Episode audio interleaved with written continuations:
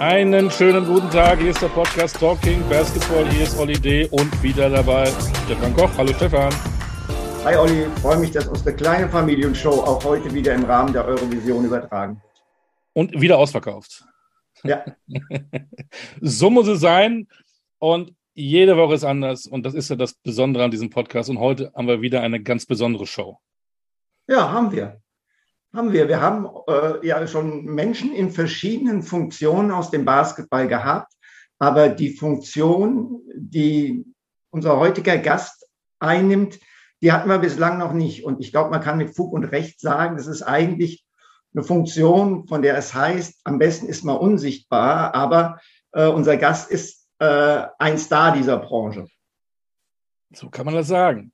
Und dazu, das darf man auch sagen, zum ersten Mal nach vielen Spielern, Trainern, Funktionären haben wir auch eine Frau. Und das ja. freut uns natürlich auch ganz besonders. Absolut.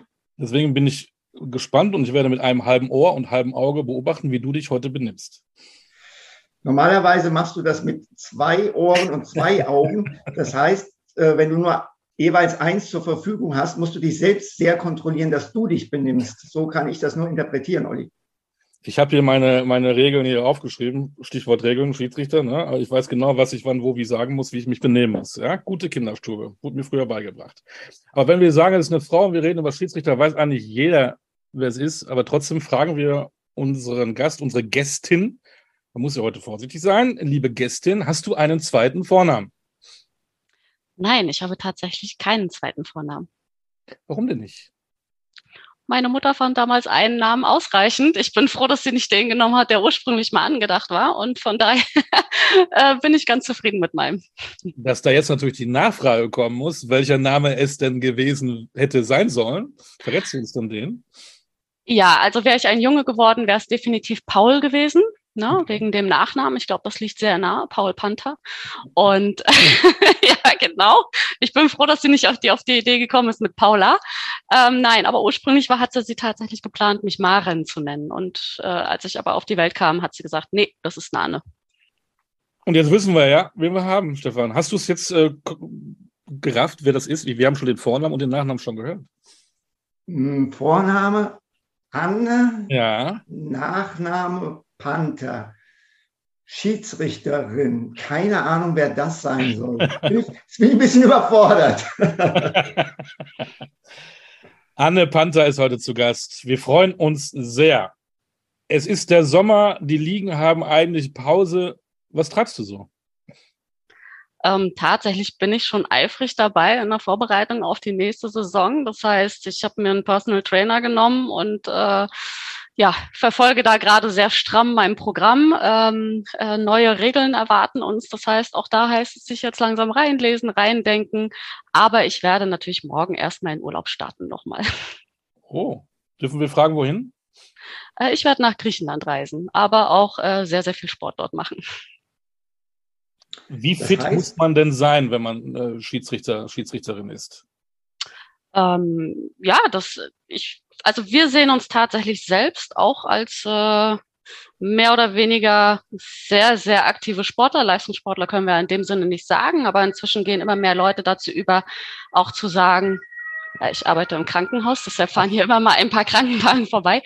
Ähm, wir gehen jetzt tatsächlich sogar schon dazu über zu sagen, dass Schiedsrichterei eine eigene Sportart ist. Ähm, letztendlich, um es ganz plakativ zu sagen, wir werden nicht ausgewechselt im Spiel. Das heißt, wir müssen 40 Minuten oder mehr in der Lage sein, ständig im Sprint vor dem Angriff, das heißt vor den Spielern an der Baseline zu sein, im Idealfall, um die bestmögliche Position äh, zu haben, um die richtigen Entscheidungen zu fällen. Von daher würde ich mal sagen, sehr fit. Wir kommen ja. da ja noch später noch ein bisschen äh, tiefer in diese Geschichte, aber eins nochmal, ähm, bei im Fußball gibt es bei den Herren, das hat man ja viel diskutiert, so eine Altersgrenze, ich glaube 47. Da bist du ja noch weit, weit, weit, weit, weit entfernt. Gibt es denn so eine ähm, Grenze auch im, äh, bei euch im Basketball? Nein, die gibt es nicht mehr. Es gab mal eine, das war 50. Ähm, aber es ist tatsächlich so, dass wir, sag ich mal, wenn du die 50 erreichst, spezielle Regeln haben oder Regularien, ähm, die du einfach erfüllen musst, ähm, damit weiter über dich entschieden wird. Es ist ja sowieso so, dass jedes Jahr neu entschieden wird, wie der Kader zusammengestellt wird. Also das heißt, du kannst ja auch schon vorher aus Leistungsgründen oder so absteigen, wenn man das so nennen will. Ähm, aber über 50 heraus kommen eins, zwei Faktoren einfach dazu, um das ähm, ja weiterhin im, im Gespräch zu bleiben. International ist, gibt es bei uns auch keine Altersgrenze mehr, zumindest äh, im Euroleague-Bereich. Ich glaube, auch die FIBA hat das inzwischen aufgeweicht etwas. Ähm, aber natürlich auch dort spezielle Regularien nochmal, die da greifen. Aber letztendlich ist es nicht so, dass man pauschal sagt, wenn du 50 bist, bist du raus. Finde ich gut, weil ich denke, die, die gut sind, sollen auch so lange das möglich, wie möglich das auch machen. Klar, wenn einer mit einem Rollator über den Court rennt, ist es vielleicht nicht mehr so witzig, aber ähm, ich glaube auch, da sollte man keine Altersgrenze haben. Stefan, wie hm, war ja, deine darf ich ganz kurz? Ähm, bin ich bei dir, aber es hat auch einen Grund, warum es diese Grenze gab, ne? Und das ist ja auch der Grund im Fußball, damit man eben auch für junge Leute den Weg eröffnet, weil ich sag mal, die Alteingesessenen oder die Gestandenen haben ja eine sehr hohe Reputation und dann ist es natürlich auch schwierig für junge Leute, da mal irgendwann nachzukommen. Und deshalb, um auch so ein bisschen einen natürlichen Wandel zu kreieren, glaube ich, wurde das dann damals äh, ja, implementiert. Jetzt sind wir voll im Thema schon. Wie ist denn der äh, Schiedsrichter-Nachwuchs im Basketball? Gibt es da welche? Äh, ist der groß? Ist der klein? Müssen wir einen Appell starten, dass alle Kinder bitte jetzt auch Schiedsrichter werden wollen im Basketball? Äh, definitiv bitte einen Appell starten. Wir haben, so wie viele andere Sportarten, echt ein Nachwuchsproblem. Die Corona-Pandemie hat uns da keinen Gefallen getan, weil tatsächlich ja nur die Leistungsligen noch äh, stattgefunden haben. In den unteren Bereichen war ja teilweise Stillstand bis zu zwei Jahren. Und ähm, da ist es super schwierig, Nachwuchs zu kreieren. Natürlich muss man auch sagen, dass das Image des Schiedsrichters nicht unbedingt das Beste ist. Pauschal gesprochen, also wenn ich einem Jugendlichen sage, hey, hast du Bock, Schiedsrichter zu werden? Äh, wird der jetzt nicht Juhu schreien. Also da sind wir tatsächlich gerade dran, so ein paar Ideen zu entwickeln, wie wir das verbessern können, weil ich denke, dass äh, Schiedsrichterei ähm, oder das Bild des Schiedsrichters sich schon in den letzten Jahren auch gewandelt hat, aber das muss noch breiter in die Öffentlichkeit und da müssen wir jetzt einfach äh, sehr, sehr viel arbeiten, aber wir haben tatsächlich Probleme im Nachwuchs, sagen wir es mal so. Den habe ich ja auch, deswegen habe ich den alten Stefan Koch hier noch im Podcast. Es kommt halt nichts danach. Aber ähm, Stefan, ähm, hattest du eigentlich Probleme mit Schiedsrichtern als Trainer? Entschuldigung, ich war gerade eingeschlafen, ist vielleicht meinem Alter geschuldet. Oder weil du, weil du die Sendung so langweilig gestartet hast. Ja, Entschuldigung. Rein, Molly. Ähm, äh, pass auf, äh, natürlich hatte ich Probleme mit Schiedsrichtern. Selbstverständlich. Also ich glaube, es gibt keinen Coach, der Hört das auch dazu, ne? Also ähm, ich habe auch technische Fouls bekommen, logisch. Also ähm, das ist, äh, es, ist, es ist Teil des Geschäftes. Für mich war einfach immer nur wichtig, dass äh, Schiedsrichter in der Lage waren, während des Spiels und nach dem Spiel zu kommunizieren. Also wenn ein Schiedsrichter dann an mir vorbeigelaufen ist, weil ich mich wegen irgendwas beschwert habe und sagt, hast recht, ich habe den Pfiff verpasst, konnte ich damit, konnte ich damit leben. Äh, genauso gut, wenn er gesagt hat, äh, hast nicht recht, ich habe es komplett anders gesehen als du. Damit konnte ich auch leben. Aber dieses äh, so mit Ne? Gewinke weg, halt den Mund, äh, bist außerhalb deiner Coachingzone. Damit konnte ich schwer umgehen. Wenn, wenn mir jemand erklärt hat, warum es aus seiner Sicht heraus ein, ein regulärer Kontakt war, der kein Foul nach sich ziehen sollte, alles gut. Wir reden nachher nochmal über dieses Schiedsrichterwesen. Wir haben ja die Anne ja auch da, weil wir ja auch sie ein bisschen mehr kennenlernen wollen. Wenn man so ein bisschen recherchiert, äh, erkennt man, dass du mit 13 wohl erst äh, so einen orangenen Ball in der Hand hattest. Was war mit Anne Panther von Geburt bis Jahr, äh, zum Jahr 13? Was ist da passiert? Was waren deine Sportarten? Hattest du Berührung zum Basketball? Ähm, tatsächlich nein. Also in Mecklenburg-Vorpommern, wo ich ja ursprünglich herkomme, war Basketball damals noch nicht so groß. Ähm, ich habe aber schon immer Sport gemacht, weil das einfach Voraussetzung war in unserer Familie. Ähm, das hat auch meine Mutter gesagt, du kannst machen, was du willst, aber du machst eine Mannschaftssportart und wenn du dann noch einen Individualsport machst, ist mir das egal. Das heißt, ich habe natürlich irgendwie äh, eine Zeit lang mit Tanzen es probiert, aber das war nicht so meins. Da war ich äh, von der Körperanatomie und von meinen Möglichkeiten sehr limitiert und äh, bin dann sehr schnell in die in die Ballsportarten gekommen. Das heißt, ich habe drei Jahre ungefähr Handball gespielt. Stopp, stopp, stopp. Ähm, Olli hat gefragt, ob du Sport gemacht hast. Ja, genau. Hab Handball gespielt. Ja, ja, ähm, genau. Ja, ja, ja genau. Ähm, ich habe tatsächlich äh, einige Narben aus dieser Zeit zurückbehalten. Also kann man sagen, äh, der ist schon körperlich auch dieser Sport.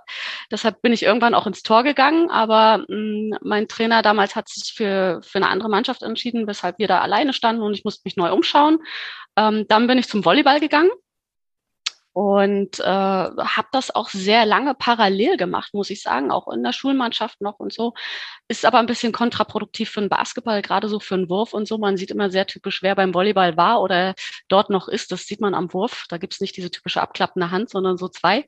Ähm und dann kam natürlich dieses Ereignis, dass ich irgendwie so ein bisschen in den Streetball rein gestolpert bin, also jetzt das 3x3 und äh, dort ja auch eine lustige Begegnung hatte und dies dann tatsächlich eine ganze Zeit gemacht habe. Wir haben Turniere besucht, äh, sind diese Streetball German Tour, die es damals gab, ähm, Obi Bieber Beats und so. Das, das haben wir, die ganzen Turniere in Deutschland haben wir besucht und sind da am Wochenende äh, durch die Gegend gereist. Ich mit meinen 13, 14, 15 Jahren damals mit meinen Teamkolleginnen, die waren dann schon etwas älter. Und es hat halt super Spaß gemacht. Und dann hatten wir eines Tages einen äh, Trainer, der bei uns an die Schule kam und so ein Probetraining gemacht hat nachmittags. Und da ich relativ groß war für mein Alter, wurde ich unter anderem angesprochen, ob ich nicht Lust hätte. Und dadurch bin ich halt eigentlich irgendwie dann zum Basketball gekommen. Und das hat mich einfach gefesselt und da bin ich bis heute auch geblieben. Es ging mir jetzt gerade zu schnell. Ähm, du bist da so reingestolpert. Haben dich da Freundinnen einfach mal mitgenommen und du hattest auch mal so einen Ball in der Hand, wusstest gar nicht, was du damit machen solltest. Handball, Volleyball gespielt, Koordination eine ganz andere. Wie, wie kann man sich das vorstellen? Und dann hattest du sofort Blut geleckt. Das hat dir so Spaß gemacht oder?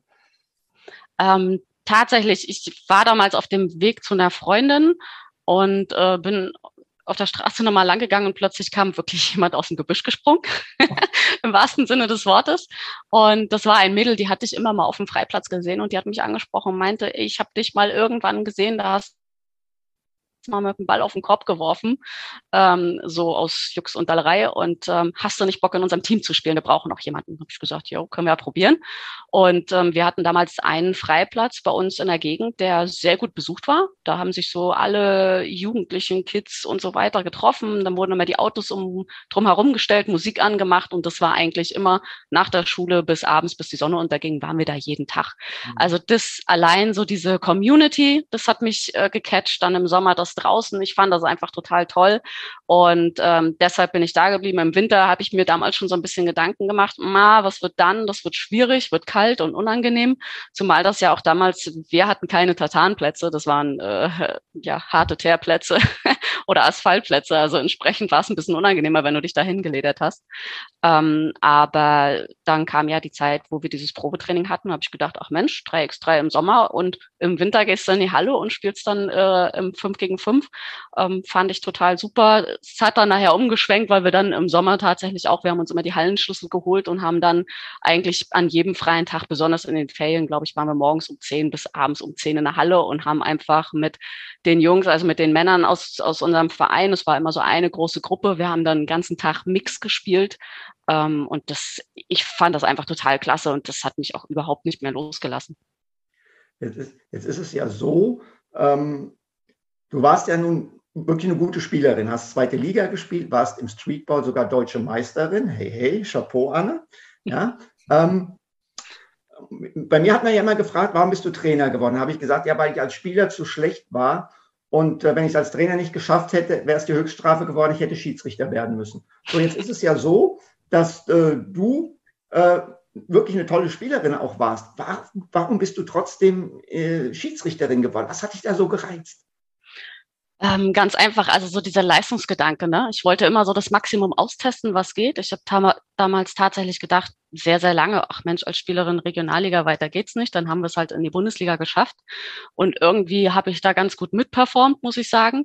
Ähm, aber der Aufwand war natürlich schon sehr groß und wir aus Schwerin beziehungsweise Rostock später mussten halt ewige Busfahrten hinnehmen. Ja, also so acht Stunden Fahrt war ja normal für uns. Um, ähm, und das fand ich zum Teil schon sehr, sehr nervig.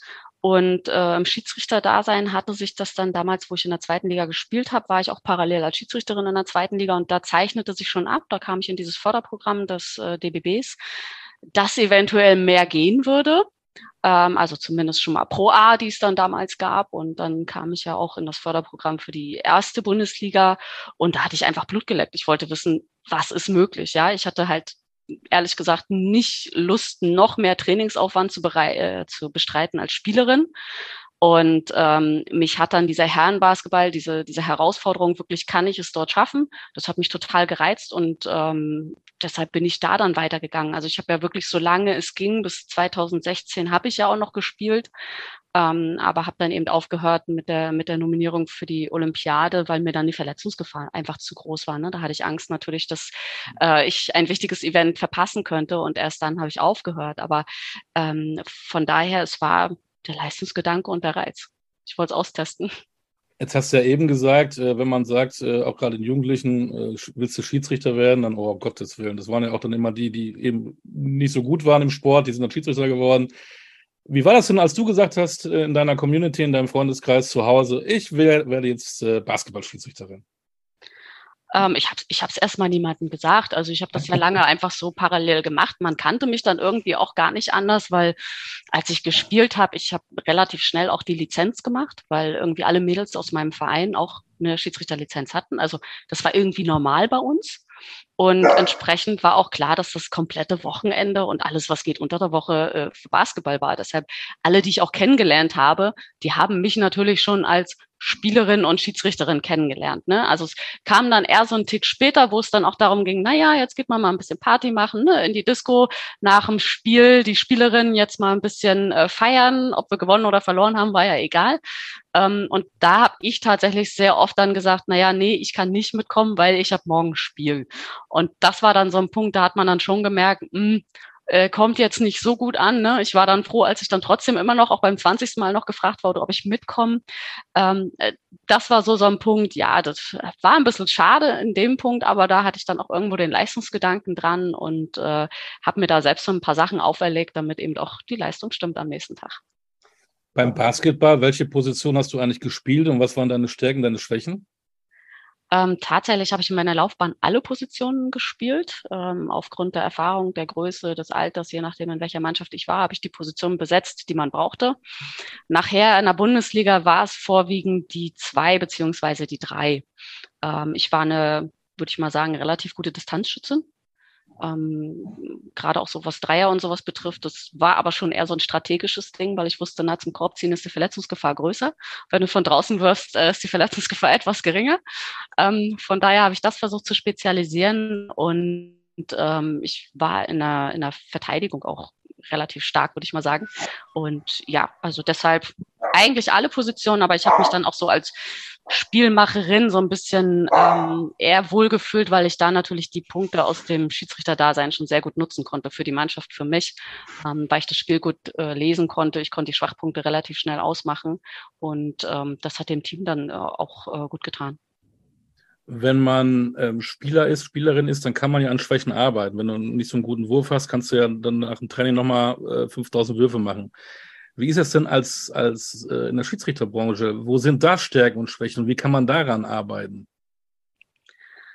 Boah, da gibt's ganz viele. Also wenn wir einsteigen, ähm, für mich das A und O ist die Entscheidungsqualität. Dann ist natürlich die Frage, wie arbeitest du daran? Ja, das ist ähm, auf unserem Level ist es ganz, ganz viel Videostudium. Ähm, wir haben klare Vorgaben. Es gibt immer wieder Absprachen, der Austausch mit erfahreneren Kollegen. Ne? Was ist wirklich notwendig? Was pfeift man? Ja, nein, vielleicht. Ähm, dieses Regel-Know-how, ganz klar. Ne? Ähm, und dann kommt eben im nächsten Punkt das, das der Bereich, den Stefan schon genannt hat, äh, die Kommunikation dazu. Na, ich glaube, das ist, äh, das ist nachher eine ganz große Stärke von den erfahrenen Leuten, dass die Qualität sehr weit oben ist und die Kommunikation, das sind aber tatsächlich alles Sachen, die man trainieren kann und muss. Das hat mit Fitness zu tun, ja, ähm, wie, wie mental fit bin ich? Äh, kann ich in der 40. Minute eben noch den letzten Sprint machen für die richtige Position und bin ich mental bereit dafür und habe ich alle Eventualitäten, Vorgaben, Regelsachen im Kopf, um das auch entsprechend abspulen zu können, so wie die Spieler ihr Playbook haben, haben wir ja auch so gewisse Sachen im Kopf. Ähm, wie gut kenne ich die Mannschaften? Also ich scoute natürlich auch die Teams und äh, äh, weiß da sehr, sehr viel. Also das begleiten wir auch. Wir tauschen tauschen uns, wenn es zum Ende der Saison geht, über wichtige Spiele aus, war da was. Und also das ist, hat ganz, ganz viel mit Kommunikation zu tun, aber auch eben äh, mit dem sportlichen Aspekt. Also es sind ganz viele Bereiche, die man trainieren kann, aber die Gewichtung ist natürlich in jeder Liga unterschiedlich. ähm, muss ich in den unteren Ligen mehr auf die, auf die Regelübertretungen vielleicht achten oder im Jugendbereich, ja, geht es nachher Richtung Bundesligen schon darum, wie viel Physis ist okay und das Spiel wird ja immer, immer schneller. Also das ist ja für uns dann auch so ein Augentraining, deshalb eben äh, wirklich das Videotraining mit rein, ähm, beziehungsweise auch äh, in der Vorbereitung der Saison viele Trainingsspiele, die man da auch pfeift, die für uns auch das Training sind, um wieder in dieses Doing reinzukommen. Ne? Ähm, Do-or-Die-Spiel irgendwie in den Playoffs, äh, 4,6 Sekunden vor Ende, ähm, ein Punkt Vorsprung für die eine Mannschaft, der andere nimmt eine Auszeit. Die können sich da fokussieren auf das, auf das Board, der Trainer macht irgendwas. Was machst du in der Zeit? Gut, wenn Auszeit ist. Wir kommen, was, was, was, ja. was, nimm uns mal mit, äh, was dann so passiert bei Anne Panther. Also erstmal in der Auszeit, klar, es kommt auch darauf an, welche Rolle du natürlich jetzt hast. Ne? Ich bin sehr oft auch als Crewchief unterwegs. Das heißt, ähm, ich muss mental mögliche Plays im Kopf haben. Ja, ich muss wissen, was machen die Teams in, äh, in diesen letzten Sekunden, welche Standard-Plays haben sie, was ist der Key-Player, welche zwei, drei Optionen werden sie jetzt ziehen? Und darauf stimmen wir uns ein. Entweder muss ich das in mein Team machen, äh, bringen oder ich äh, muss selbst gucken, wie ist der Foulstand, ne? Klar, wie viel Zeit haben wir, wo ist der Einwurf, immer ein elementaler Faktor, hast du einen Einwurf unterm Korb, hast ihn von der Seite, hast ihn im Rückfeld. Ähm, das sprechen wir kurz durch und dann gehe ich zu meiner Position und ähm, ja, ich versuche tatsächlich innerlich sehr, sehr ruhig zu sein. Ich versuche ähm, nicht zu viel zu erwarten. Ne? Also dieses Antizipieren, was wir früher immer, je jünger du bist, desto mehr versuchst du zu antizipieren, ist immer ein großer Fehler, weil dann irgendeine Bewegung vom Spieler kommt und du denkst, ah, das muss ja ein Foul sein und dann antizipierst du etwas und pfeifst. Habe ich tatsächlich auch mal ein Erlebnis mit Stefan gehabt in einem Spiel, wo ich äh, sehr, sehr jung in meiner Karriere einen Pfiff zurückgenommen habe. Eins der wenigen Male. Ähm, tatsächlich äh, dieses Antizipieren ist gefährlich, deshalb versuche ich so ruhig wie möglich reinzugehen, mental aufgeräumt ähm, und das Spiel in dem Moment auf mich zukommen zu lassen ähm, mit den ganzen äh, potenziellen Faktoren, die man einfach im Hinterkopf hat. Das ist super schwer zu beschreiben. Ich kann sagen, dass ich früher, wo ich mein erstes Finalspiel, äh, weiß ich noch, das war damals Ulm gegen Bamberg und das Spiel ging auch in die Verlängerung und ich stand da und der letzte Angriff kam Regulär, in der regulären Spielzeit auf meine Seite. Brad Wanamaker geht hoch und wird geblockt. Ja, und ich stand nur da, als der Ball schon in meine Richtung ging, habe ich gedacht, bitte woanders hin, bitte nicht, bitte nicht bei mir, bitte ich jetzt die Entscheidung, oh Gott, nein, und wenn Fehler, das ging mir alles durch den Kopf. Ja, da, also da habe ich wirklich Angst gehabt, so ein bisschen, ne, zu versagen. Das ist also so eher das Beispiel dafür, was mit einem jungen Schiedsrichter eventuell in dem Moment passiert. Und als älterer Erfahrener spulst du einfach ein Programm ab. Du guckst, okay, wo ist die Zeit, ne? Wie weit geht's runter? Wie laufen die Spieler? Wo wird ein Block gestellt? Also Offball, was passiert, damit du jetzt wirklich weißt, wo geht der Ball hin und was ist das elementare Play?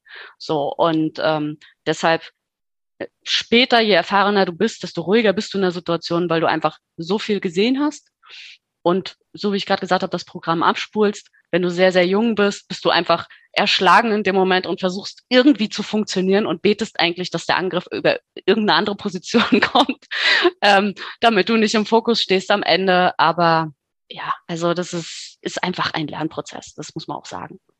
Stefan, erinnerst du dich da an diesen Pfiff, der da zurückgenommen wurde? Nein, ich erinnere Hast mich. Hast du wieder so aber, aber hilf, hilf, mir bitte, äh, Vielleicht, wenn du es erwähnst, erinnere ich mich, aber ich glaube selbst dann nicht. Ich bin der Meinung, das war Spiel äh, Giesing gegen Adland Dragons. Ja. Und äh, da habe ich quasi ein äh, paar Sekunden, also ein, zwei Sekunden vor Ende der regulären Spielzeit gab es eine Aktion unterm Korb. Ähm, der Spieler geht hoch und es gibt so eine Schlagbewegung von dem Verteidiger runter und bei mir der Automatismus Schlag ist faul und ich sehe aber danach, der Spieler geht normal hoch, Basket, so, und das wäre Basket and One gewesen. Ich habe faul gepfiffen und es ging dann auch in die Auszeit. Und ähm, ich habe dann kurz mit meinen Kollegen gesprochen, habe gesagt, das geht nicht. Das wäre auch, das war der wichtigste Spieler ähm, von den Adlon Dragons in dem Moment, der Center, den ich mit dem fünften Foul rausgeschickt hätte. Und mir war in der Rekapitulation klar, dass da überhaupt kein Kontakt war. Und ich bin reingegangen, war, glaube ich, meine zweite Saison oder so, und habe ich gesagt, Jungs, äh, da, da war nicht mal Kontakt, ich nehme das Foul zurück. Ich weiß noch, mein Crewschiff hat mir damals gesagt, ob ich ganz richtig bin, dass es nicht geht. Und dann habe ich gesagt, ja, aber ich kann hier nicht mit einer falschen Entscheidung rausgehen. Äh, bin dann zu Björn Hamsen, der auf der einen Seite stand, gegangen, habe ihm gesagt dazu, äh, m -m, ich nehme das jetzt das Ganze zurück. Und äh, habt ihr dann gesagt, ja, dein Center bleibt mal auf dem Feld. und dann war, okay, alles klar. Und dann haben wir weitergemacht. Das war super entspannt. Alle haben es gut aufgenommen und haben gesagt, ja, es ist auch richtig. Ähm, und von daher, ja. Okay. Ne, ich muss jetzt auch, wenn du die Geschichte erzählst, zugeben, ich kann mich wirklich nicht mehr so. Nee, ich kann mich nicht mehr erinnern. Das ist altersbedingt, Stefan, das macht ja, ja. nichts.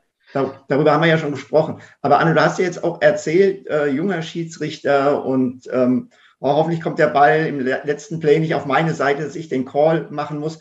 Vor welchem Spiel deiner Karriere warst du denn am nervösesten? War das ein frühes Spiel, einfach weil du jung warst, oder war das ein besonders wichtiges Spiel, vor dem du gedacht hast, wow, so viel Verantwortung musste ich eigentlich noch nie schultern? Ähm, tatsächlich das pauschal zu sagen, weil du wächst ja immer, ne? Also es ja. kommen ja neue Aufgaben, deshalb jedes Mal bist du ja anders übermannt. Also ich weiß noch sehr, sehr genau, äh, mein erstes Finalspiel war halt äh, Pokalfinale 2016. Das war dann äh, München gegen Alba auch, in München, wo Alba ja dann gewonnen hat.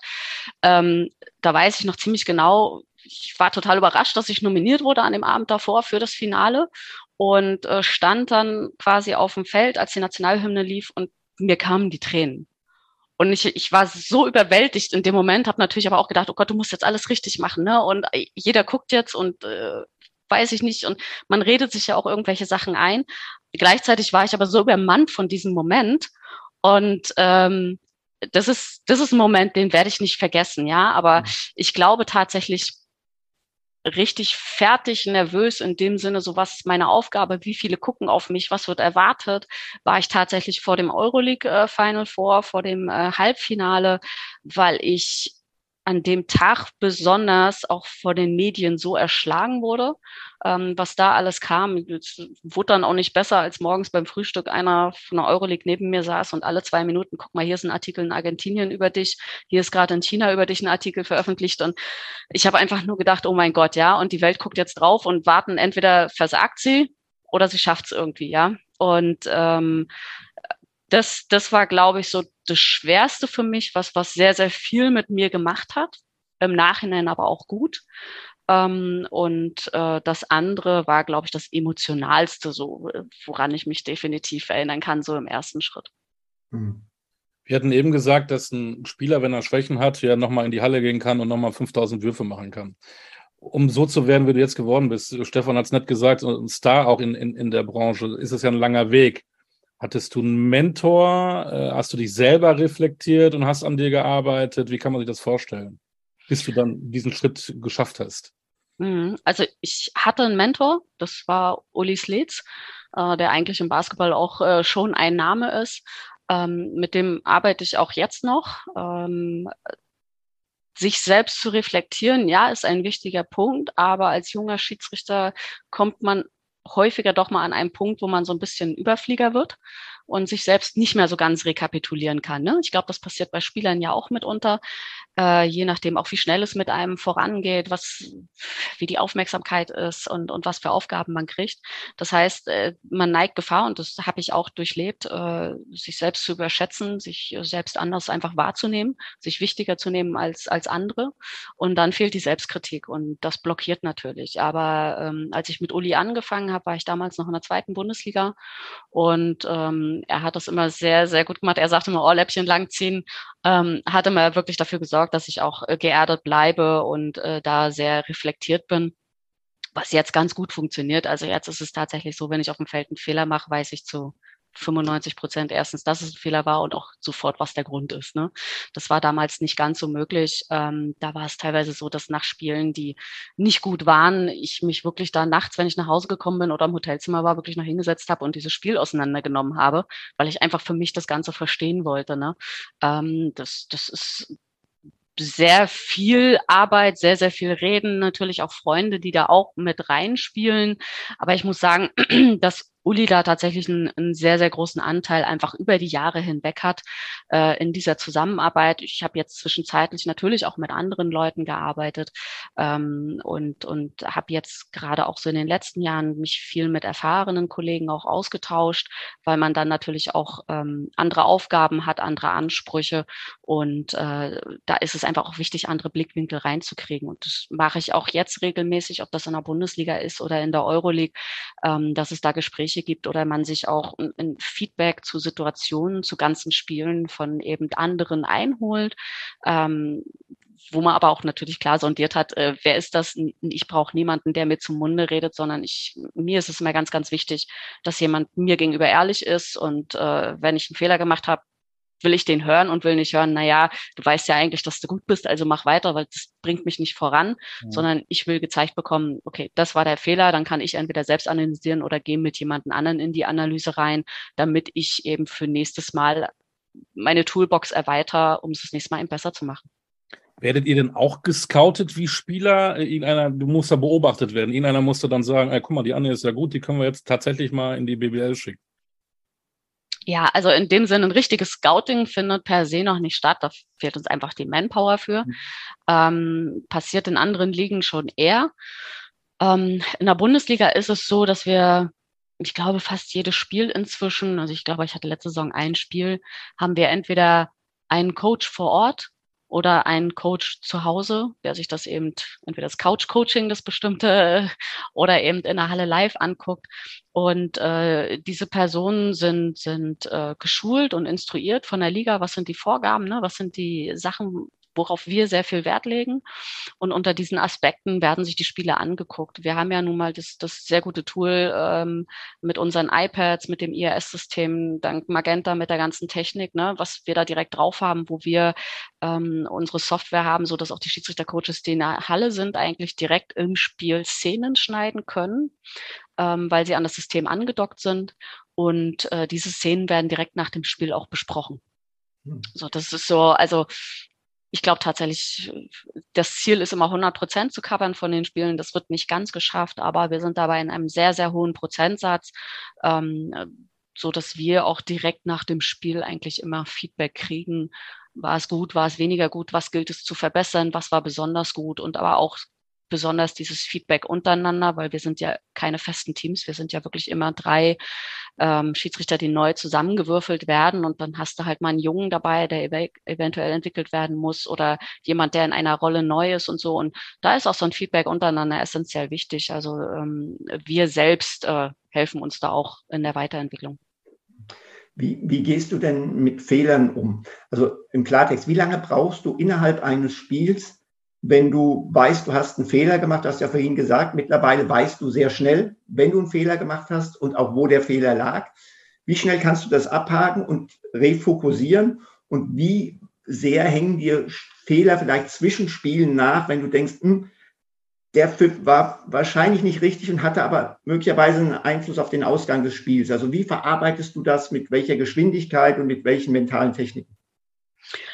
Inzwischen geht es tatsächlich sehr schnell. Ich würde tatsächlich sagen, so ein Fingerschnips, ja, dann, dann ist einfach weg, weil ich genau weiß, woran mhm. lag's und so weiter und so fort. Und mir ist in dem Kontext immer besonders wichtig, äh, in meinem Team das sofort zu kommunizieren, ähm, weil für mich geht es immer um diese mentale Bereitschaft, was ist danach? Ne? Du hast ja immer dieses klassische, früher hat man es Kompensationspfiffe, Kompensationspfiffe genannt. Das heißt, du hast auf der einen Seite den Fehler gemacht, dann guckst du, dass du den auf der anderen Seite irgendwie auffängst. Das ist ja nicht mehr so. Wir machen es nicht mehr, sondern hier geht es tatsächlich darum, wenn ich merke, ich habe da einen Fehler gemacht, gebe ich meinen Kollegen ein Zeichen. Das kriegt sonst keiner so mit. Da haben wir abgesprochene Sachen. Ähm, und die wissen dann, alles klar, das war jetzt ein Fehler. Das heißt, wenn es auf der anderen Seite auch passiert, machen wir es nicht. Aber was passiert in der Folge? Emotionen. Ne? Spieler, Trainer, die dann darauf natürlich reagieren.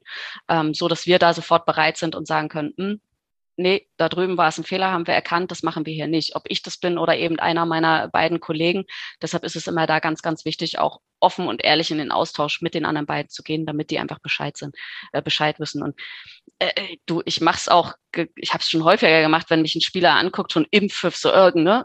Was sind das, was machst du da? Also was für ein Scheiß, ne? Sauberer Block und dann stehst du da mit deiner Faust oben und denkst selbst so, juhu, größter Mist. Ähm, also da habe ich es auch schon gemacht, in dem Moment schon dem Spieler zu sagen, du, äh, ja, ist scheiße, ich, ich muss es jetzt irgendwie durchziehen, ja. Und dann ist meistens auch da irgendwo, ähm, wer in der Halle sitzt, sieht es vielleicht noch, an den Kameras sieht man es eher selten, ne, dass man sich irgendwo dann doch abklatscht und sagt, ja, komm weiter, so wie du sagst, ne, wenn es zugegeben wird, ähm, ist natürlich kritisch für einen Spieler, wenn es das dritte Foul im zweiten Viertel ist, dann wissen wir auch, was passiert, ne? Er muss runter oder ähm, viertes oder fünftes.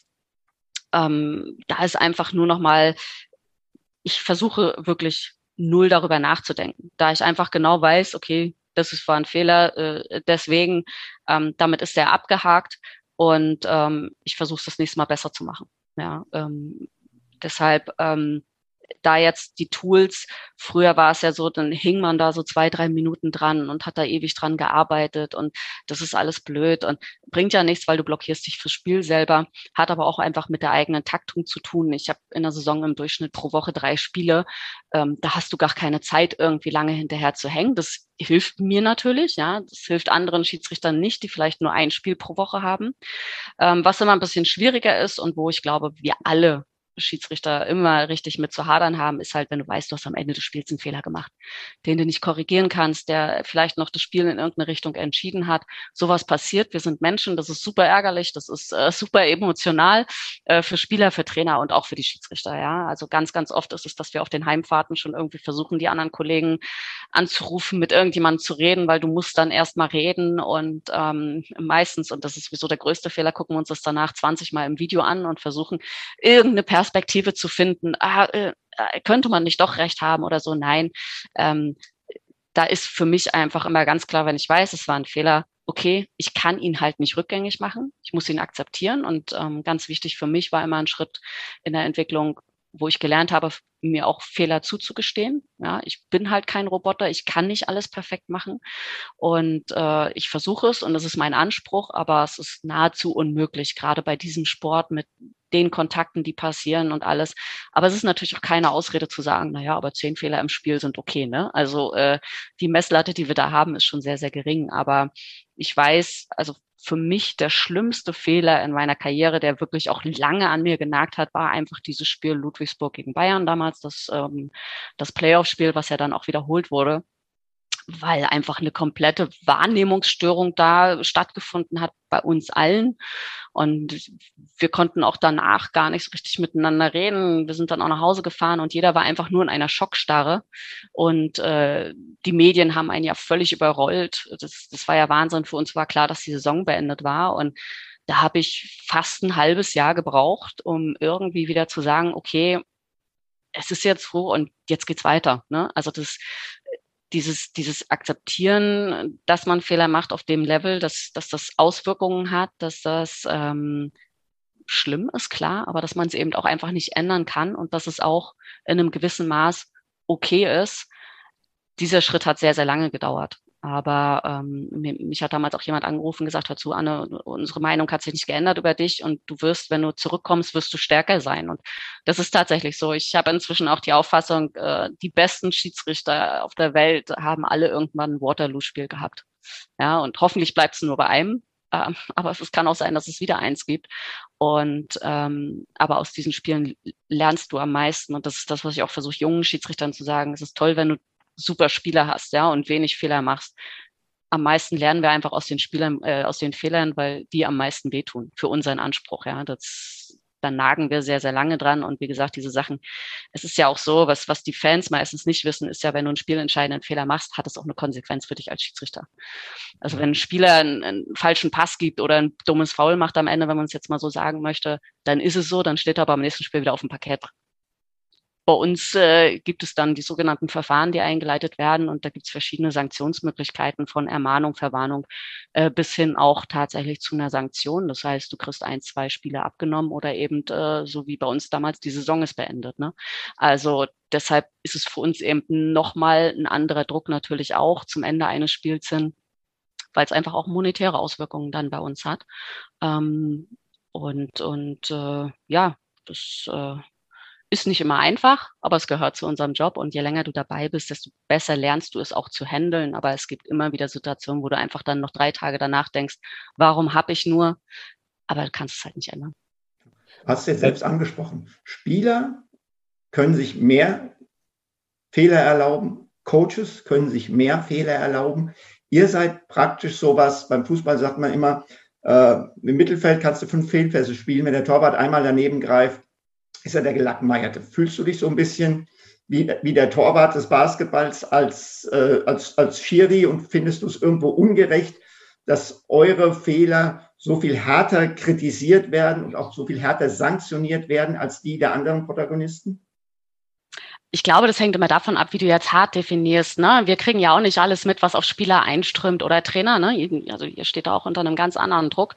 Ähm, natürlich jetzt nur aus unserer Perspektive oder aus meiner Perspektive gesprochen. Natürlich denkst du manchmal, ist das jetzt irgendwie fair? Ja, du hast äh, auch in dem Spiel damals war das, wir haben eigentlich 39 Minuten wirklich richtig geil gepfiffen und ich habe auch schon im Spiel gedacht, boah, Mensch, mega, es läuft, ja. Und dann hast du diese eine Grützentscheidung drin. Selbst danach war alles wieder richtig.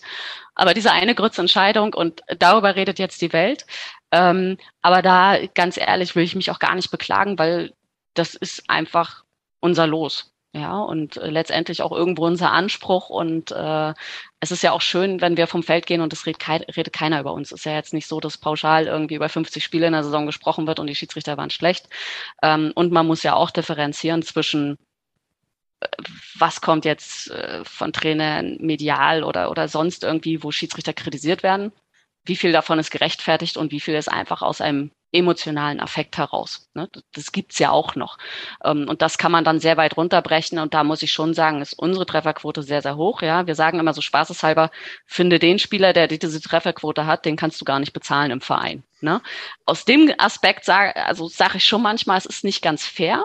Deshalb versuchen wir das natürlich auch so ein bisschen mehr in die Öffentlichkeit zu bringen auch und dafür eine Sensibilität zu schaffen, dass wir einfach auch Menschen sind und ähm, auch äh, in den Punkten in gewisser Art und Weise den Respekt für die geleistete Arbeit bekommen möchten, aber jetzt zu sagen, juhu, man, man soll uns feiern, das ist der falsche Ansatz. Es ist äh, Schiedsrichter, wir sind dabei, wir sind ein, ein, ein Tool, um, um dieses Spiel bestmöglich über die Bühne zu bringen.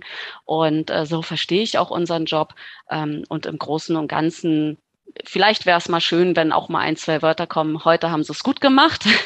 ich glaube, das wird noch zu wenig gemacht, aber das ist eine generelle Kultur ja bei uns, auch in Deutschland, dass wir sagen, ne, man sagt immer gleich, wo sind die Fehler passiert, da guckt man immer drauf, aber was war wirklich gut, ähm, das ist manchmal ein bisschen wenig. Das, das würde ich mir vielleicht eher wünschen.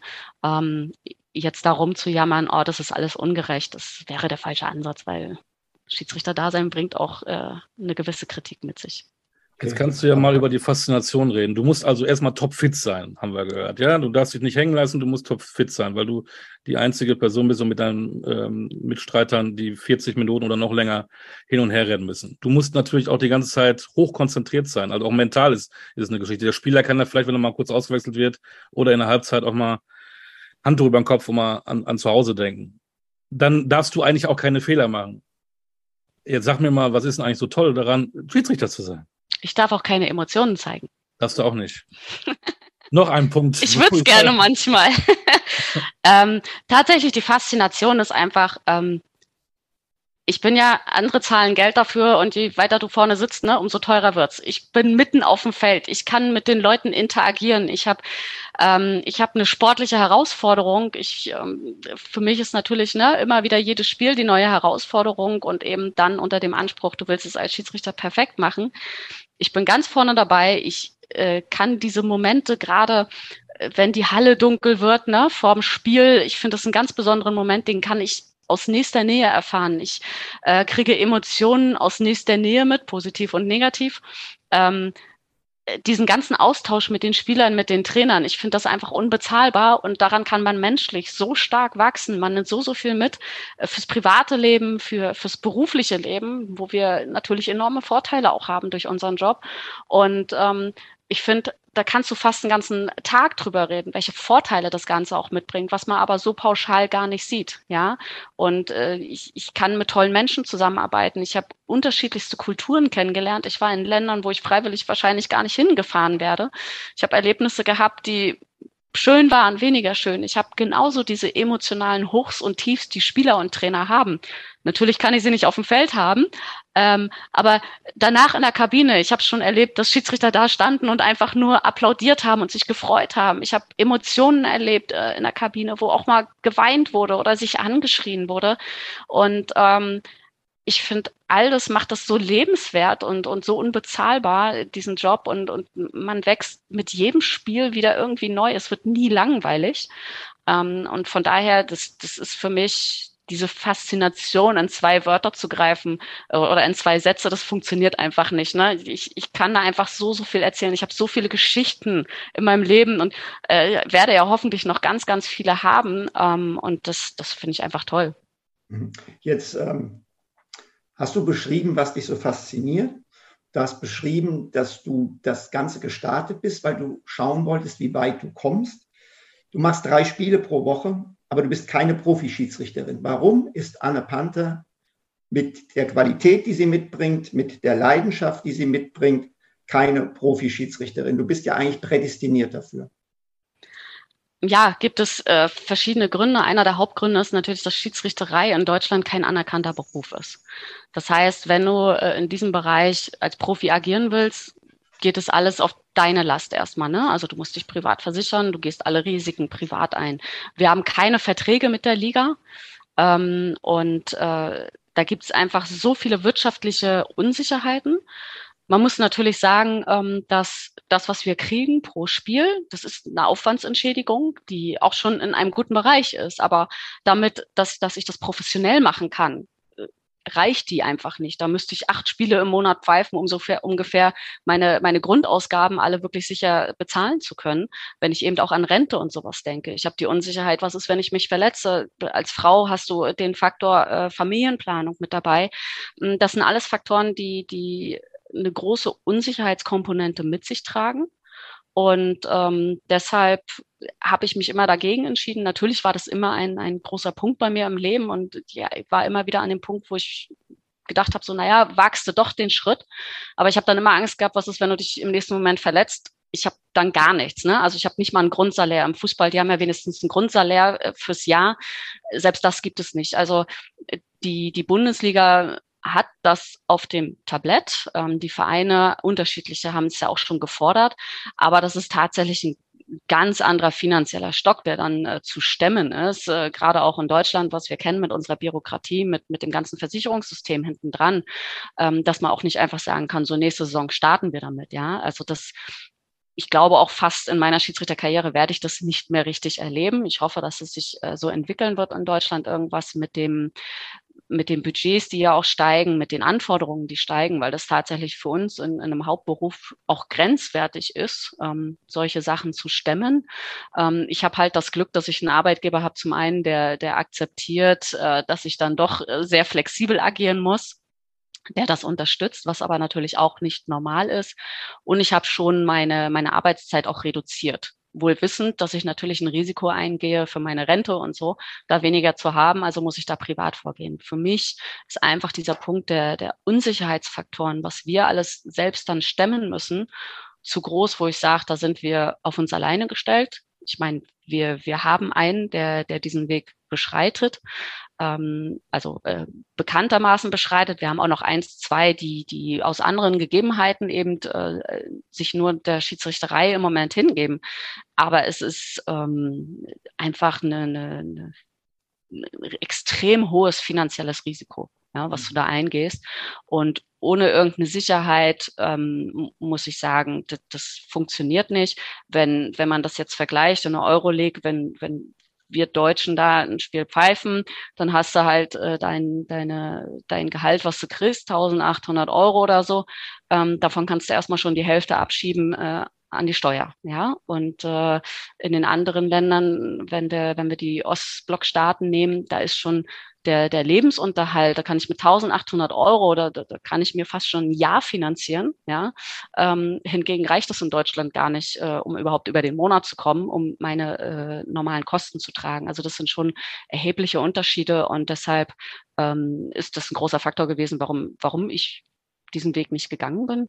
Ähm, muss aber auch sagen, dass ich äh, manchmal auch sehr dankbar darüber bin, weil ich dann meinen Kopf auch mal aus dem Basketball rauskriege und auch mal äh, anderweitig äh, aktiv sein kann und, und äh, auch mit anderen Menschen in Austausch treten kann, ähm, weil wir ja schon in einer Bubble leben, irgendwo da. Und äh, also es hat auch Vorteile, aber ähm, für den Leistungsgedanken muss man tatsächlich sagen, äh, die Liga hat sich bombastisch entwickelt in den letzten Jahren, ja, und, und äh, wird hoffentlich dieses auch noch weiterhin tun. Ähm, als Schiedsrichter auf dem Level mitzuhalten und mitzuwachsen, ähm, müssen wir gucken, wie die Voraussetzungen angepasst werden können, dass eben mehr Leute in der Lage sind, zumindest wie ich, eventuell Arbeitszeit zu reduzieren, um äh, eben auch den, den zeitlichen Aspekt oder den zeitlichen Anforderungen gerecht zu werden. Jetzt ähm, kann man ja sagen, du arbeitest äh, in Heidelberg im Management des äh, Universitätsklinikums. Ähm, kannst du uns sagen, hast du halbe Stelle? Wie viel kann man noch arbeiten? Äh, und äh, inwieweit siehst du Wechselwirkungen? Also was hilft dir aus deiner Tätigkeit im normalen beruflichen Leben für die Basketball-Schiedsrichtertätigkeit und umgekehrt? Ja, also ich habe jetzt eine 80 Prozent Stelle Wow. Bin aber tatsächlich so flexibel, dass ich in der Saison auch noch, also nach der Saison nach oben gehen könnte oder bei Bedarf nach unten. Ich habe mit 50 Prozent hier angefangen ähm, durch die Konstellation, aber ja, dank Corona muss man leider auch sagen, ist Homeoffice natürlich auch nach vorne gerückt, was es mir in mancher Konstellation einfacher macht. Ähm, von daher, ja, also es, es funktioniert.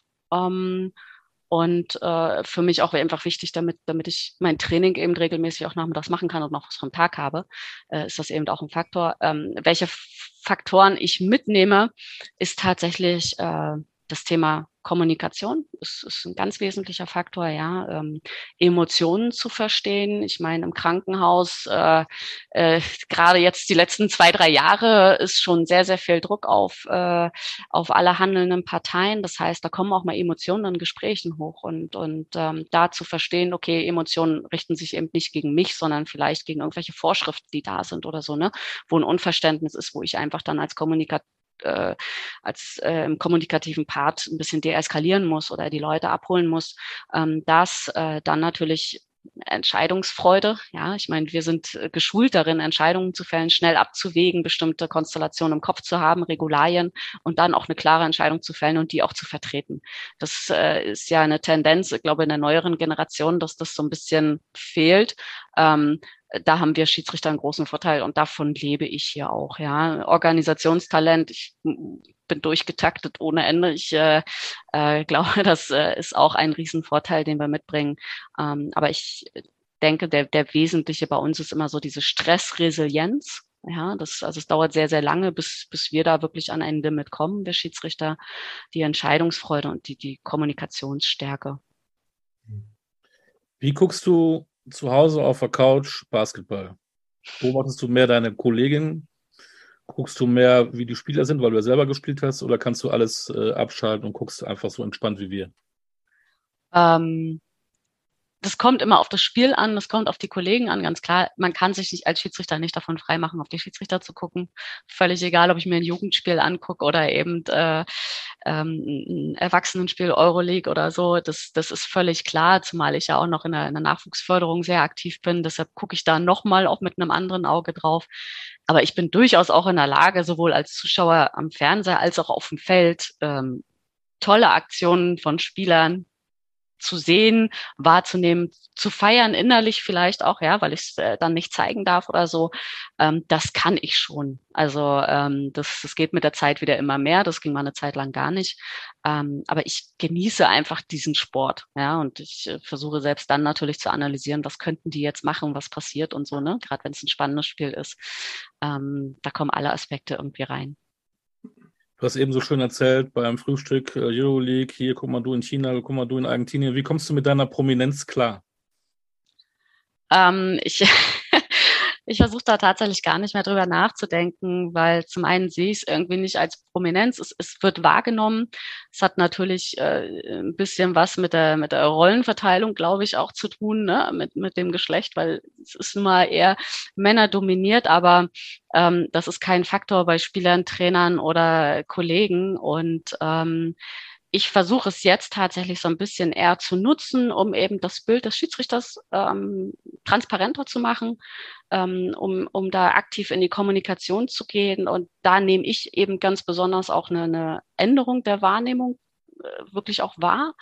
Ähm, und äh, ja, also ich, ich finde das sehr positiv und ich versuche tatsächlich eher so diese Transparenz und dieses unnahbare Schiedsrichterdasein, die arroganten grauen Eminenzen, die da auf dem Feld rumlaufen, ne?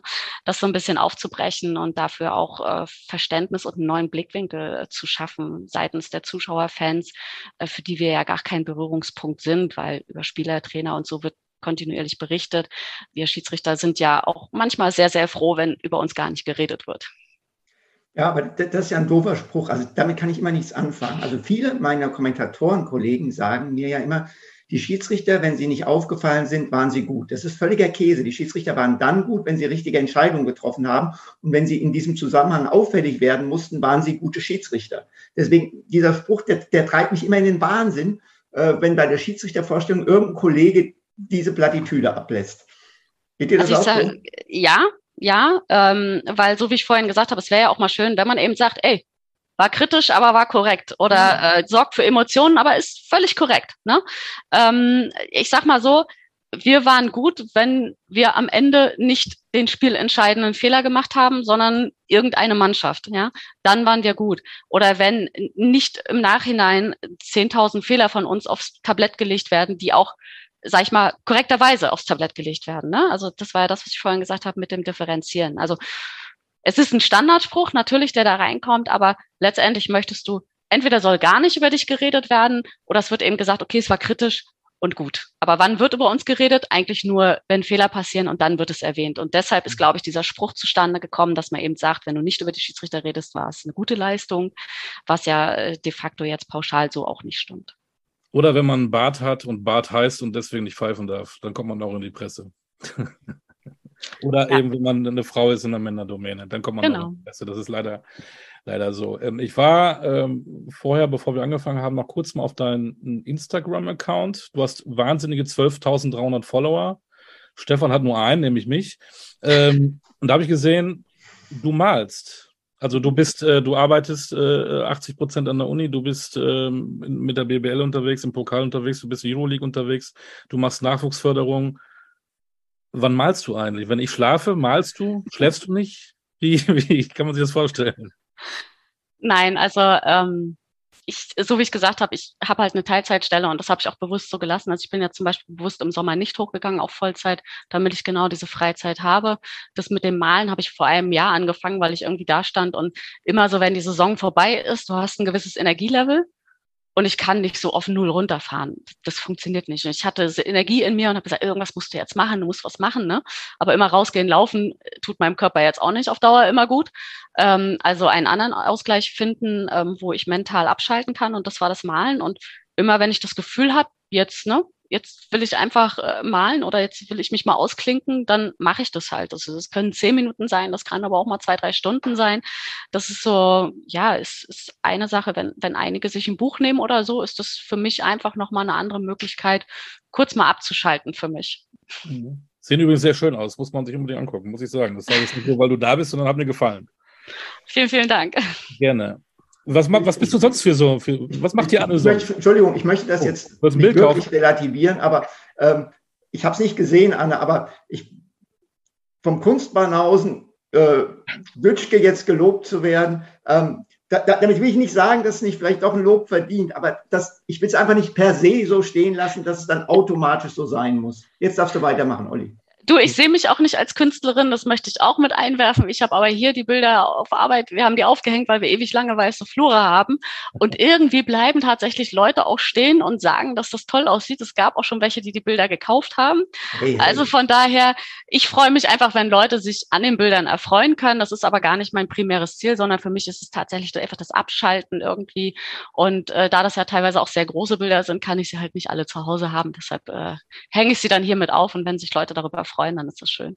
Wow, ich, gebe, ich gebe ab an den Herrn äh, Reich Ranitzky der Malerei, dass er bitte weitermachen möge. Nee, sie hat sich doch gefreut. Und da ich, wenn überhaupt, ein Strichmännchen malen kann, äh, muss ich immer ein Hütchen ziehen, äh, wenn ich sehe, wie Leute malen können. Super. Anne, was machst du sonst noch? Kochst du gerne? Was kochst du? Was liest du? Was machst du? Natürlich joggst du ganz viel und Sport, lassen wir alles mal weg. Wir wollen dich ja noch am Ende ein bisschen kennenlernen. Ähm, ja, ich lese äh, tatsächlich aber eher so, so Sachbücher, ne? also so auch von Wir sagen übrigens Menschen. alle, die im Basketball sind. Ja, Lukas Meissner erzählt ein, liest ein Buch über Feminismus, äh, Emanzipation. Ich bin Krimi- und Thriller-Leser. Alle, die man haben, die lesen ja. Sachbücher. Ja, also ich äh, mag tatsächlich zum Beispiel auch, was jetzt Krimis oder sowas betrifft, äh, habe ich, glaube ich, alles von Fitzek irgendwie äh, verschlungen. Ähm, von daher, es sind schon verschiedene Sachen. Ich kann mich nicht so auf eine Sache irgendwie äh, pauschal und ich habe auch meistens drei, vier Bücher und wenn ich Lust habe, greife ich das oder das oder das. Ähm, von daher, aber da wir sehr, sehr viel reisen, sehr viel unterwegs sind, ne, ist das natürlich normal. Ich gehöre dann auch zu der Fraktion, die dann auch gerne mal irgendwelche Serien schaut. Das ist, glaube ich, auch normal bei, bei den unzähligen Flügen. Ähm, ansonsten hast du es auch gerade gesagt, ich äh, koche sehr gerne tatsächlich. Ich probiere so alles Mögliche aus. Ähm, äh, und und äh, äh, ja, ich versuche eigentlich immer für mich einfach an neue Sachen ranzugehen und ne, dieser Reiz, wie weit geht's, was kannst du, was kannst du nicht so, das ist halt nicht nur im Sport, sondern äh, eben auch bei solchen Sachen und deshalb ähm, kann ich das so pauschal nicht sagen. Alles, was mich irgendwie so aus der Welt so ein bisschen auch mal rausnimmt, aus dem Trubel, dafür sorgt, dass ich entschleunigen kann. Ich verbringe super viel gerne Zeit, äh, die ich dann noch habe mit meinen Freunden, Freundinnen ähm, und, und einfach mal über Gott und die Welt quatschen, einen, einen tollen Weinabend oder so. Das ist finde ich sehr schön. Ich ähm, versuche tatsächlich so mehr diese Momente, die ich dann auch wirklich Freizeit habe, intensiv zu gestalten. Ne? Und wie das jetzt ist, ob das intensiv für mich ist oder äh, mit Freunden, das ist so das, was ich eigentlich so die letzten Jahre sehr, sehr bewusst mache. Hast du irgendwie eine Macke? Oh, ich habe viele Macken, würde ich sagen. meine Macke ist tatsächlich Basketball. Also äh, die Kollegen sagen dann immer, ne, Regeln und so, ruf Anna an. Das ist, glaube ich, tatsächlich eine kleine Macke von mir und dass ich, äh, wenn ich zu irgendeinem Spiel fahre oder irgendwo hinfahre, mir irgendwelche Situationen ausdenke und überlege, äh, welche Regel kollidiert jetzt damit, ne? Und auch schon häufiger dann mit der Regelkommission diskutiert habe und äh, auch Fehler im Regelheft gefunden habe. ähm, ja, das ist eine Macke. Würden andere sagen, gut, da kann man auch über andere Sachen nachdenken, aber manchmal überkommt es mich. Ähm, genau, das würde ich vielleicht so pauschal als Macke nennen. Dann, dann, dann will ich mal über deine letzte Macke reden mit, dem, mit den Regeln. Neue Regel für nächste Saison. Bisher war es ja so, dass das Dribbling beendet war, wenn der Ball zur Ruhe kam. Jetzt hat sich die Regel ja geändert, dass das, was wir Schaufeln nennen, nun wirklich auch gepfiffen werden soll. Das heißt, wenn die Hand unterm Ball ist. Ähm, wie stehst du dazu? Findest du es korrekt und äh, wie konsequent denkst du, wird das umgesetzt werden? Äh, gut, also die, die genaue Auslegung habe ich noch nicht gelesen. Ich meine, es war auch vorher schon Was? definiert, wenn, ja, Entschuldigung, wenn der Ball, das noch nicht gelesen. Habe ich noch nicht gelesen. Wenn der Ball unter der Hand, also mir für mich sind dann eher so Sachen wie, ne, diese Geschichte letzten zwei Minuten, unsportliches Foul äh, beim Einwurf äh, und äh, da gibt's plötzlich eine komplett neue äh, Regel dafür. Das finde ich dann eher spannend.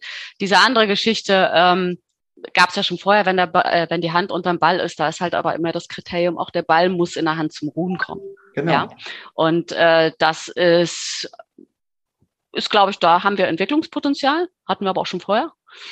Und ähm, das ist einfach, wie stehe ich dazu? Ich finde es schon korrekt. Sachen, die, sag ich mal, einen Vorteil einem Spieler bringen, einen ungerechten Vorteil, finde ich korrekt, wenn die Regeln entsprechend angepasst werden. Und so ein sogenanntes Schaufeln oder dieses Ball kurz auslagern, Hesitation, ne, da muss man schon gucken, finde ich, dass das regelkonform passiert, weil ähm, wenn ich jetzt auch als Spielerin gucke, ne, wenn man verteidigt hat und du reißt dir den Arsch auf, damit alles vernünftig läuft und einer macht eben so einen Regelfehler, verschafft sich aber dadurch einen unfairen Vorteil, weil das ist ein Unterschied, ob ich die ganze Zeit den Ball in Bewegung halten muss und dribbel ähm, oder ob ich ihn mal ganz kurz auslager und mal nach rechts und links gucke und dann wieder weitermache, das ist einfach ein, ein Vorteil. Ne? Und das muss man meiner Meinung nach auch sanktionieren. Und wenn die Regel dahingehend unscharf formuliert war, finde ich es gut, was sie, dass sie nachformuliert wird, aber manche Sachen machen den Job auch nicht einfacher, weil das Spiel nicht langsamer wird. Ja, also mhm. es ist für mich ein Unterschied, ob ein äh, zwei Meter Mann schaufelt, ne, weil jeder das von der von dem Bewegungsablauf wahrscheinlich erkennen wird, weil die Bewegung langsamer sein wird als vielleicht ähm, wenn wir den, den Wirbelwind aus Bonn nehmen, ja, ähm, äh, Jackson Cartwright, ähm, da ist das schwieriger, ja, aber es ist eine Aufgabe und ich, ich finde es immer spannend, äh, solche Aufgaben zu erfüllen. Aber tatsächlich für mich in erster Schritt immer sind die Regeländerungen so, die wirklich Auswirkungen haben, gravierend. Das sind immer so die, die, die mich im ersten Moment so äh, catchen oder wo ich ein bisschen genauer reingehe. Die anderen, das sind ja meist so Nachjustierungen in der Formulierung, die jetzt aber im eigentlichen Sinne die Regel groß nicht ändern. Da will man immer nur durch ein paar Änderungen im Wording äh, vielleicht es klarer machen für alle, ja, weil ich meine, worüber reden wir, ne? Wenn wir über Schrittfehler reden, ja, ist er in der Luft, ist der am Boden, ist der Fuß am Boden, ja, nein, das jemandem zu erklären, der frisch im Basketball reinkommt, naja, also da sitzen wir mal fünf Stunden, ne? Ähm, von daher äh, geht es hier, glaube ich, wirklich nur um Nachjustierungen und alles, was, was ein unfairer Vorteil ist, finde ich korrekt, dass das rausgenommen wird. Da sieht man es mal wieder. Ich rede mit Anne über ihr Privatleben und ihre Macken und du kommst gleich wieder mit Regelkunde. Ähm, das sind die Prioritäten. Nein, sie, sie, sie, sie hat doch gesagt, dass Regelkunde ihre Macke ist. Ja, ja. Hast du ein Ritual vor so einem Spiel? Ich kann dir aber, um darauf noch einzusteigen, ich kann dir sagen, ich habe mir schon alles jetzt für einen Urlaub ausgedruckt und werde tatsächlich da auch lesen. Also wenn wir dann über Macke reden, ne? weißt Anne, du Bescheid. Lass, lass aber, aber dein Personal Trainer kommt nicht mit in den Urlaub, oder? Ähm, da ich online mit ihm arbeite, ist er tatsächlich äh, direkt ja dabei. Also ich äh, kriege meine Pläne und äh, kriege auch meine Pläne jetzt für die nächste Woche und so. Das ist, wie hat er so schön gesagt, wir machen dann daraus ein kleines Trainingscamp. Ich so, ah gut, dann machen wir das mal. Zahlst, du hast ja vorhin über das Finanzielle geredet. Zahlst du den Personal Trainer selbst oder kannst du sowas äh, bei der Liga irgendwie als, äh, oder kannst du ihn zumindest von der Steuer absetzen? Das kann ich. Also ich äh, zahle ihn selbst, ja. Ähm, mhm. Alles, was ich für mich tue, zahle ich selbst. Also auch meine regelmäßigen Besuche beim Physiotherapeuten. Ähm, aber äh, das kann ich tatsächlich dann steuerrechtlich auch geltend machen. Okay. Rituale. Hast du ein Ritual am Spieltag? Ähm, definitiv ja, die justiere ich immer ein bisschen nach. Für mich beginnt das eigentliche Ritual eher so in der Halle, muss ich sagen. Ne? Vorher ist immer mal so ein bisschen unterschiedlich. Ähm, aber in der Halle ist schon so dann der Turnus, okay, wann fangen wir an zu reden? Wann sollte das Gespräch beendet sein? Und dann, wie gehe ich in meine eigene Vorbereitung, so die Aktivierung des Körpers durch, durch äh, Mobilisierungsübungen, äh, Stretching, ähm, Warm-up, das ist eigentlich routiniert ähm, äh, und ich bin dann auch manchmal so blöd, dass ich denke, oh, jetzt hast du die Übung vergessen, die musst du noch machen, bevor du rausgehst. Ne? Oder draußen, du musst das machen, damit auch alles äh, korrekt ist. Ähm, ich habe auch irgendwann mal gemerkt, dass ich meine Schuhe immer gleich anziehe. Das ist jetzt aber nichts, wo ich bewusst drauf achte.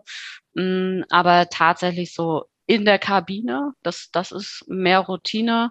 Ähm, vorher unterscheidet sich das immer so ein bisschen, ne, ob du in Deutschland halt bist oder im Ausland, ähm, weil einfach die Tagesabläufe da komplett unterschiedlich sind und deshalb kannst du jetzt nicht sagen, dass da eine eigentliche Routine entstanden ist. Ähm, für mich ist einfach relevant, hat sich auch in einer Spieler, in der Schiedsrichterkarriere so entwickelt, dass die Routinen in der Halle für mich wichtig sind. Ne? Und da ist äh, die beste Routine, dass ich so lange wie möglich äh, äh, außerhalb des Spieles mental bleibe, weil ich dann einfach entspannter bin, als wenn ich irgendwie schon, wenn ich die Halle betrete, in einem Tunnel bin, weil ähm, dann, dann fährst du da so hoch von der Konzentration schon. Wir sind ja immer mindestens anderthalb Stunden vorher im, äh, in der Halle.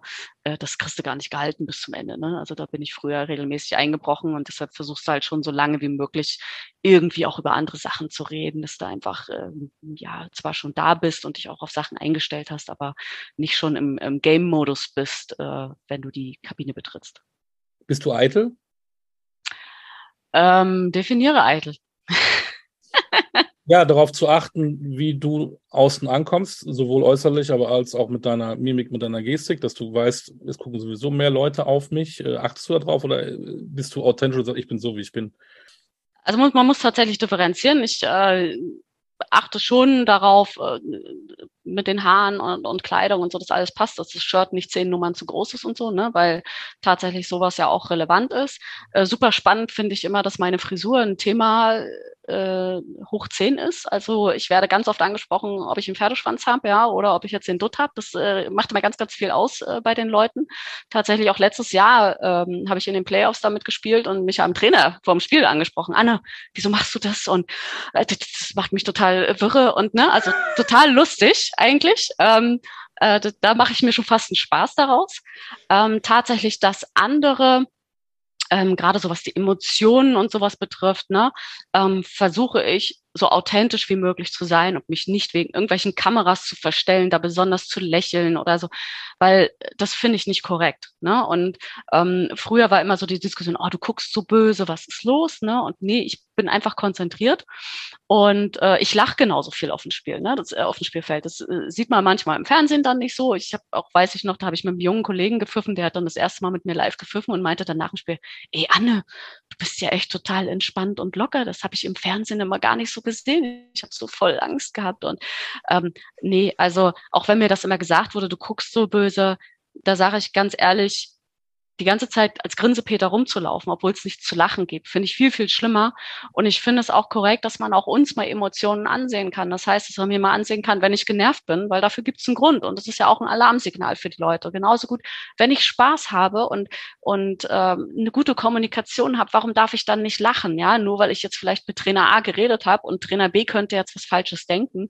Das ist der falsche Ansatz, finde ich. Es sollte immer in Maßen sein und es sollte angemessen sein. Aber ich finde es schlimmer, wenn jemand irgendwie eine Rolle spielt, damit er besser aussieht, damit es besser wirkt, weil es wurde immer gesagt, du musst mehr lächeln oder du musst äh, straighter sein oder was weiß ich. Das ist unauthentisch und das, hat Einfluss auf die Kommunikation mit den Spielbeteiligten. Und deshalb, ähm, aber das ist auch ein Prozess. Ne? Und ich glaube, je sicherer man ist in dem Doing, äh, desto eher geht es auch. Und für mich die Kameras, das ist schon lange kein Thema mehr. Die Fans kriegen ohnehin nicht mit, was wir kommunizieren oder so. Wir sind natürlich darauf bedacht, unsere Handzeichen und das, was wir machen, so minimalistisch wie möglich zu machen, damit eben keiner jetzt ganz groß was sieht. Ne? Also wenn ich jetzt übers Feld laufe und schon auf einen Spieler zehnmal zeige zu meinen Kollegen und dann kommt auch noch ein Pfiff, dann wird jeder sagen, hier, das war auf Ansage. Deshalb machen wir sowas nicht. Aber alles, was die Mimik betrifft, ähm, würde ich sagen, authentisch, ja, und konzentriert sein finde ich auch nicht falsch. Das heißt einfach, ich bin jetzt und will meinen Job bestmöglich machen. Ähm, aber mit den Haaren, das finde ich schon sehr witzig. Also sowohl Fans, Trainer, Spieler äh, haben mich auch schon drauf angesprochen.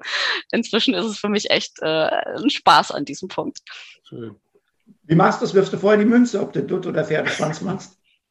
Nein, das oh, nicht. Das nicht. Ähm, es, es hat zum einen wird es Spiele geben, da wirst du mich nie mit dem Pferdeschwanz sehen, definitiv. Ähm, ich werde aber nicht sagen, welche das sind. Ähm, das ist. Äh, ja, nee, das mache ich nicht. Mhm. ähm, von daher, also, früher war es tatsächlich so, da konnte ich dir sagen, der Crew Chief äh, mag es lieber so, der mag es lieber so. Ähm, ich weiß auch, welcher Schiedsrichtercoach was mag oder so, aber das obliegt mir, das ist meine Entscheidung und genauso wie ich mal an einem Tag Lust vielleicht auf offene Haare habe oder an dem Tag vielleicht geschlossene Haare, spielt das auch einfach eine Rolle. Hochspannend, Haare im Basketball. Das ja. habe ich mich nie mit beschäftigt. Super. Nee, ich auch nicht. Also, Dadurch das, das fand ich jetzt hochinteressant. Also auf all diese, die, diese Facetten, die du da jetzt erwähnt hast, wäre ich nicht gekommen. Ja, um dich zu fragen, ob du einen Dutt oder einen Pferdeschwanz trägst, Stefan, äh, das ist ja Zeitverschwendung. Dann mach's doch einfach nicht. Mach ich auch nicht. Zum Schluss, wir sind da fast durch. Ähm, Im Vergleich zu Spielern, die haben ja auch so Ziele. Die wollen in die Nationalmannschaft, die wollen äh, zu einer WM, die wollen Titel holen, mal bei Real Madrid spielen. Wie ist das beim Schiedsrichter? Du hast ja schon eigentlich auch alles erlebt, du hast schon überall gepfiffen. Äh, über Olympia haben wir noch gar nicht geredet, das machen wir dann in Teil 2 demnächst. Ähm, jetzt, wenn du jetzt da so sitzt, was sind deine Träume, deine Ziele im, im sportlichen Bereich? Mm, tatsächlich in, in, Deutschland ist immer so das Ziel, dass du einfach, du möchtest gerne längst möglich auf dem Parkett sein, so wie die Spieler das wollen, möchtest du das als Schiedsrichter auch. Ähm, und, und international wäre natürlich nochmal ein, ein Traum, äh, Final Four zu erreichen, ähm, beziehungsweise eventuell, äh, wenn FIBA und Euroleague sich doch nochmal einen sollten, vielleicht doch nochmal ein großes Event äh, mitzuerleben. Aber selbst wenn, äh, geht die Welt für mich da nicht unter. Das ist jetzt auch nicht so, dass ich irgendwie sage, das sind meine großen Ziele, sondern es wäre schön, ja, ähm, für mich ist tatsächlich immer so das nächste Spiel. Ich möchte es bestmöglich pfeifen. Ich möchte so wenig Fehler wie möglich machen. Und es kann ja auch sein, dass ich morgen, ich hoffe es nicht, aber einen Unfall habe oder so und nicht mehr pfeifen kann. Und deshalb versuche ich wirklich jedes Spiel einfach nur noch zu genießen und, und auch so das Drumherum wahrzunehmen und so die, die Atmosphäre und so und, und die Zeit mit Kollegen auch zu genießen. Das, glaube, ich bin jetzt so mehr so auch in dem Gesamtkontext, das alles auch wahrzunehmen und so die, die positiven Aspekte so ein bisschen ähm, mit nach vorne zu ziehen. Schön. Stefan, du bist sprachlos. Wir haben doch zu Beginn über mein Alter gesprochen. Also, du musst es erstmal alles rekapitulieren. Anne, es war ein Traum, es hat Spaß gemacht. Äh, andere mal Facetten zu, zu hören, äh, das ist immer ein Mehrwert, auch in unserem Podcast. Wir wünschen dir viel Erfolg. Erstmal danke für die Zeit. Das war hat auch ja. ein bisschen länger gedauert. Super, so wie du so schön sagst, du bist ja so getaktet überall. Toll, dass du die Zeit genommen hast. Ähm, dass, deine, dass du deine Ziele erreichst und vor allen Dingen bleib gesund, das ist das Wichtigste. Super, danke ganz lieben Dank, Anne. Und bis bald in den Hallen. Äh, ja, irgendwo werden wir uns sehen. Bin ich mir ganz sicher. Ich danke Mit euch auch. oder ohne? Wollen wir, mal gucken.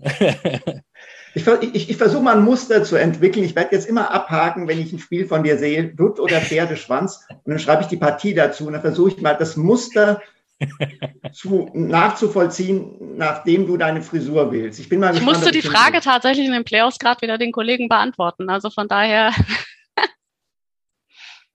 ah. Hast du es doch verraten? Ja. Jetzt sagst dem Stefan, der kann doch wieder drei Wochen. Nee, nee, nee. Jetzt hat er eine Aufgabe. Das ist doch schön. Jetzt hat er eine Aufgabe. Sein Schlaf. Der ist jetzt völlig. Ach. Ich, ich, ich habe schon, die, hab schon die Aufgabe, diesen verrückten Dütschke irgendwie im Zaum zu halten. Jetzt habe ich ja. noch eine zweite. Wow. Ja. Dein Leben wächst mit seinen Aufgaben. Genau. Herausforderung, die wolltest du haben. In diesem Sinne.